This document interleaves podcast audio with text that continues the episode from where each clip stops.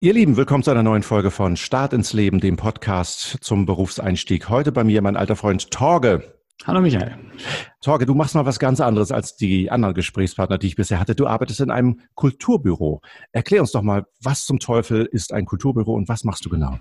Das Kulturbüro ist Teil der öffentlichen Verwaltung. In anderen Städten heißt das Kulturbüro Kulturamt oder Kulturdezernat, je nachdem, wie groß das ist.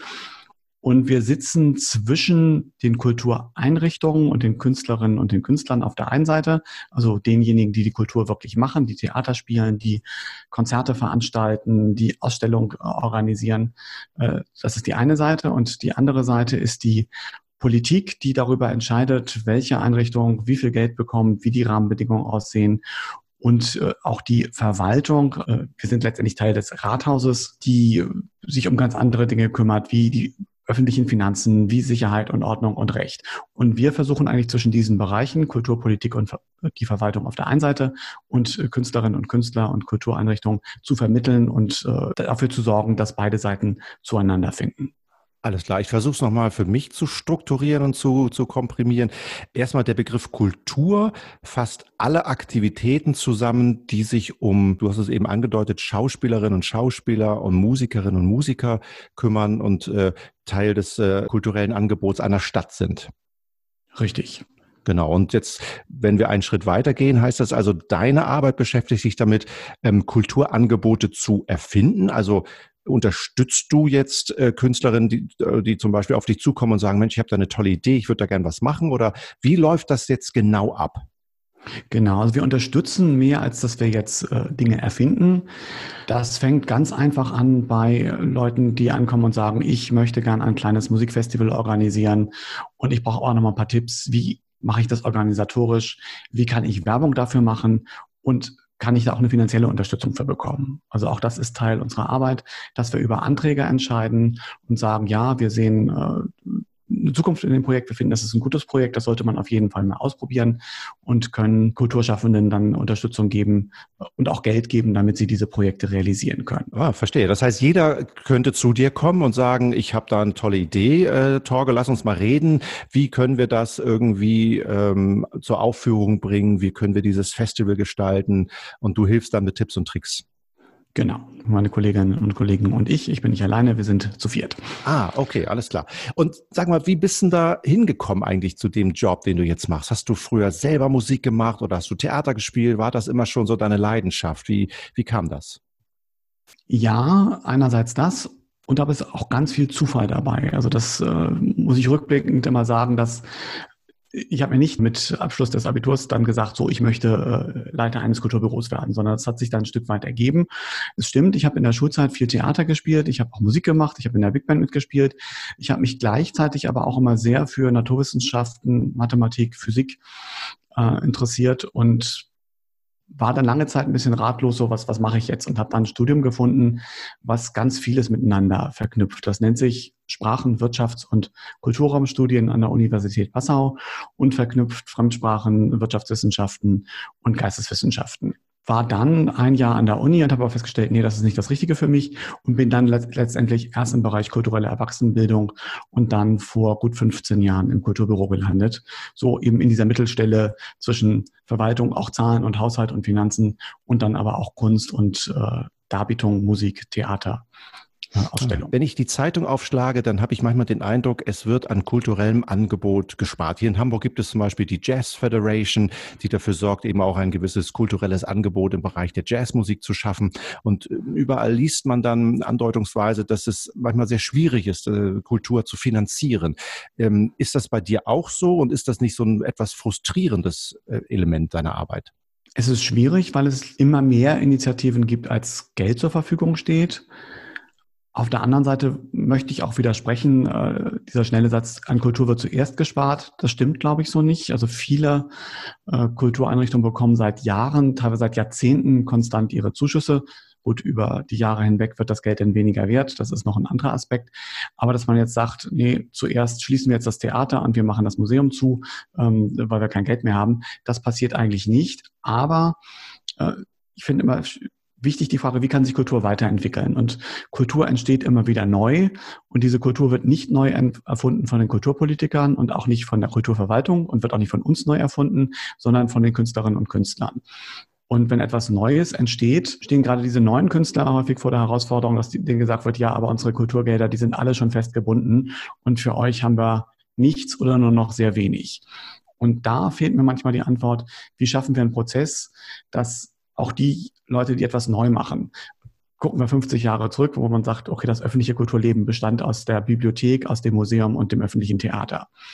Mhm. Seitdem sind soziokulturelle Zentren entstanden, es sind Festivals entstanden, es sind Performances entstanden und so weiter. Wie schaffen wir es eben, diesen Prozess des sich ständig Erneuerns äh, am Laufen zu halten? Und das ist zugegebenermaßen schwierig, aber es gelingt auch immer wieder, häufig durch, auch durch so eine Art Salamitaktik, dass äh, die Kulturpolitik dann überzeugt werden kann, dass sie sagt, okay, wir geben dann mal 5000 Euro im ersten Jahr als Zuschuss und gucken, ob das läuft. Und dann äh, zeigt sich, aber das ist ein ganz tolles und ein äh, vielversprechendes Kulturangebot. Und dann steigt auch die Bereitschaft, äh, mit etwas mehr Geld zu unterstützen und so eine dauerhafte äh, Zukunft zu gewährleisten.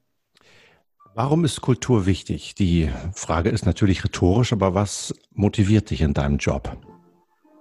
Puh, eine sehr große Frage. Ich muss jeder für sich selber beantworten, aber ich glaube, dass Kultur den Menschen zu sich selber führt, äh, eine Möglichkeit gibt, nochmal ganz anders über sich selbst nachzudenken, ganz anders mit der Welt in Schwingung zu kommen. Da sind die Vorlieben natürlich die unterschiedlichsten. Der eine tendiert mehr zur Musik, der andere zur Malerei, äh, andere finden sich im Theater wieder. Aber es ist eine Auszeit vom Alltag. Kultur hat nicht direkt einen Zweck. Ich sage, das mache ich jetzt, um so und so viel Geld zu verdienen oder ähm, äh, ich mache das, damit ich dann Dreisatz besser verstehe, sondern Kultur hat, hat einen Eigenzweck. Ich denke über das Leben nach. Ähm, ich finde Dinge vielleicht auch einfach nur schön, ohne dass diese Schönheit jetzt einen direkten äh, Zweck erfüllt. Und ich lasse mich überraschen. Also das finde ich ist auch ein ganz wichtiger Aspekt von Kultur, dass äh, ich immer wieder überrascht werden kann, von dem kommt, dass ich mich auf Neues einlasse. Dazu gehört auch, dass ich mich mal auf was einlasse, wo ich merke, hm, hat mir doch nicht so gefallen. Aber ich glaube, nur wenn ich dieses Risiko eingehe und mich auch auf die Dinge einlasse, von denen ich noch nicht so genau weiß, ob sie mir gefallen und die mir vielleicht hinterher nicht so gefallen, äh, nur so kann ich lernen, äh, was mir dann wirklich gefällt und wo ich dann vielleicht diese Flow- oder Aha-Glückserlebnisse äh, habe, wo Kultur auf einmal ganz stark zu mir spricht. Hm, verstehe. Das bringt mich natürlich zu der spannenden Frage, wer ist denn geeignet, um in so einem Kulturbereich, wie du ähm, bist, zu arbeiten? Also welche charakterlichen Eigenschaften muss ich mitbringen? Woran erkenne ich an mir, vielleicht als junger Mensch, äh, Mensch, das ist genau mein Ding, da hätte ich Lust zu, da möchte ich mitgestalten? Ich glaube, man muss zwei verschiedene Dinge mitbringen. Das eine, weil man ja Teil der öffentlichen Verwaltung ist, natürlich ein gewisses strukturiertes Denken, auch ein sich einlassen auf manchmal etwas langsame und äh, behäbige Strukturen. Also wenn ich mir das jetzt meine eigene Position angucke, ich habe über mir noch eine Fachbereichsleiterin, darüber steht ein Dezernent und darüber steht die Oberbürgermeisterin. Also das ist schon ein relativ behäbiger Apparat. Man muss bereit sein, auch sich innerhalb dieser Strukturen zu bewegen, auch wenn man sie vielleicht nicht immer gut findet. Das ist das eine. Und auf der anderen Seite muss man natürlich ein Interesse für Kunst und Kultur mitbringen. Also wenn man sagt, ne, mit Literatur, mit Musik und mit Malerei kann ich nichts anfangen, dann ist man falsch an dem Platz. Also ein wirklich echtes Interesse ähm, an Kultur und auch an den manchmal unkonventionellen Verhaltensweisen oder Herangehensweisen von Künstlerinnen und Künstlern, äh, daran muss man Interesse haben. So, ich glaube, diese beiden Dinge, Verwaltung, Finanzen auf der einen Seite und manchmal etwas chaotische äh, Strukturen und Prozesse, bei denen man noch nicht weiß, was am Ende bei rauskommt, äh, sich auf die einlassen zu wollen. Wenn man das zusammenbringen kann, dann glaube ich, äh, ist das ein Beruf, der ganz, ganz viel Spaß macht.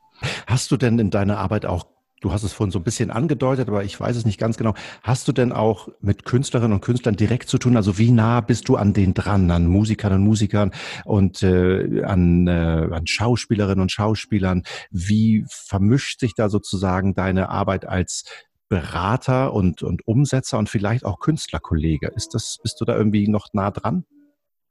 Naja, Künstlerkollege würde ich jetzt nicht sagen. Ich sehe mich selber jetzt nicht unbedingt als Künstler, auch wenn ich Musik mache, aber das äh, wirklich als reines Hobby. Ähm, in dem direkten Kulturbürojob ist es eher diese vermittelnde äh, Funktion. Ähm, allerdings, und das ist jetzt aber eine Besonderheit an meinem Job, äh, bin ich auch mitverantwortlich für ein Folkfestival, das einmal im Jahr stattfindet.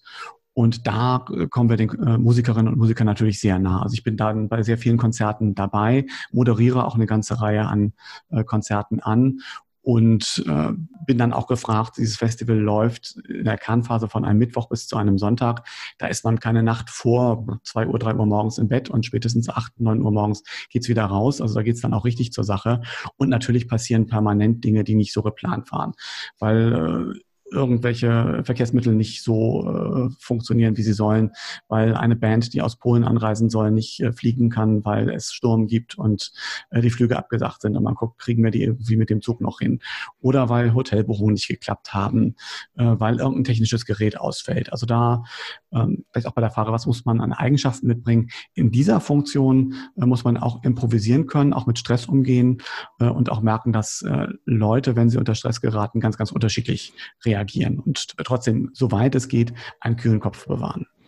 Aber das klingt ja für mich gerade so als ganz, ganz spannender Gegenpol zu dem, was du gerade davor gesagt hast, nämlich diesen bürokratischen Teil, mit dem du dich ja auch beschäftigen darfst in deinem Job, ähm, in bestimmten politischen Hierarchien. Ähm, das stelle ich mir ganz erfrischend vor, dass man dann auf der anderen Seite eben auch mal so ein bisschen dieses Rock'n'Roll-Feeling hat, wo man sagt, oha, jetzt müssen wir uns mal was überlegen, Ärmel hochkrempeln und los. Richtig. Also ich bin nach diesen fünf Tagen Festival immer völlig fertig, weil es auch einfach eine Zeit mit wenig Schlaf ist. Aber ich möchte diese Zeit nicht missen. Also ohne äh, dieses auch nochmal wieder selber aktiv sein zu können und wirklich mitzumachen, ähm, glaube ich, wäre mein Job deutlich weniger spannend. Ja. Wie ist das Verhältnis zwischen diesen Momenten, wo du sagst, danach musst du erst mal zwei Tage durchschlafen und den eher verwaltungstechnischen Tätigkeiten? Das Verwaltungstechnische überwiegt schon, also ich sag mal 70, 30, vielleicht so mhm. äh, ja, ganz grob klar. geschätzt. Okay. Ähm, Lass uns noch mal kurz ein bisschen auf dein Leben zurückschauen. Du hast gesagt, du hast in Passau studiert. Ähm, war das dann ein relativ geradliniger Weg? Wie viele Stationen gab es so und was hat dich so am meisten geprägt und vielleicht auch dahin gebracht, wo du heute bist? Ja, eine Mischung aus Interesse für Kunst und Kultur und Zufall einfach. Also mhm. mhm. ähm, ich hatte ja schon eingangs gesagt, ich habe mich sowohl für äh, Literatur, Sprachen immer sehr interessiert, aber auch für äh, die Naturwissenschaften und konnte mich nach dem Abitur nicht so richtig entscheiden, was ich eigentlich machen soll. Und dieses Studium in Passau hat einfach ganz viel miteinander verbunden. Und ich dachte, das ist doch prima, da muss ich mich noch nicht festlegen und bin ohne wirklich richtigen Plan dahin gegangen. Habe dann auch an der Uni sehr, sehr viel Theater gespielt, war an der Jongliergruppe, in der Akrobatikgruppe, also habe mich da irgendwie ausgetobt, aber hatte noch nicht so wirklich das klare Ziel, dass ich sage, danach mache ich das und das. Beziehungsweise habe dann erstmal gedacht, nee, ich äh, mache an der Uni weiter, ich äh, promoviere und äh, strebe eine Professur an und habe dann festgestellt, ich habe zwar immer sehr gerne unterrichtet, aber so dieser Wissenschaftsbetrieb und sich einschließen und eine Doktorarbeit schreiben, das ist nicht das Richtige für mich. Hm. So und habe dann neu gesucht, habe wieder versucht, in den Theaterbereich reinzukommen. Das hat nicht geklappt. Also da ist es einfach nicht weitergegangen, weil meine Bewerbungen nicht erfolgreich waren und bin dann in einer Einrichtung der kulturellen Erwachsenenbildung gelandet, erstmal mit meinem Hintergrund äh, Betriebswirtschaft und Kostenrechnung, aber konnte dann sehr viel im Bereich Literatur und äh, interkulturelle Kommunikation machen. Und Kulturbüro ist wieder so ein Zufall, ähm, um es auch ganz ehrlich zu sagen, meine Stelle damals ist dann betriebsbedingt gekündigt worden. Ich war auf einmal arbeitslos, musste dann gucken, wie es weitergeht und habe mich deutschlandweit auf die unterschiedlichsten Stellen entweder im Bereich Erwachsenenbildung oder Kulturverwaltung beworben. Und in Flensburg im Kulturbüro hat es dann geklappt. Und bin heilfroh, äh, dass ich diese Stelle habe, die eben ganz viel von meinen Interessen und Neigungen äh, zusammenführt und das in einer wahnsinnig äh, spannenden Stadt an der deutsch-dänischen Grenze, wo eben auch das Interkulturelle, zumindest zwischen Dänemark und Deutschland, auch eine große Rolle spielt. Ist es so, dass Sprachkenntnisse, das war ja auch Teil deines Studiums, wenn ich das richtig verstanden habe, dir in diesem Kulturbetrieb in deiner Arbeit täglich helfen?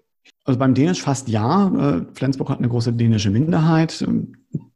Die Angehörigen der dänischen Minderheit verstehen alle Deutsch, aber man kommt häufig besser zurecht ähm, und äh, bekommt auch ein bisschen positiveres Feedback, wenn man eben Dänisch kann. Wir arbeiten sehr stark mit Kollegen in Dänemark zusammen. Der künstlerische Leiter von dem äh, Festival, von dem ich vorhin erzählt habe, ist Däne, äh, so dass wir dann schnell kommunizieren können. Er schreibt seine E-Mails auf Dänisch, ich antworte auf Deutsch. Jeder kann seine Muttersprache beschreiben, aber jeder versteht jeden.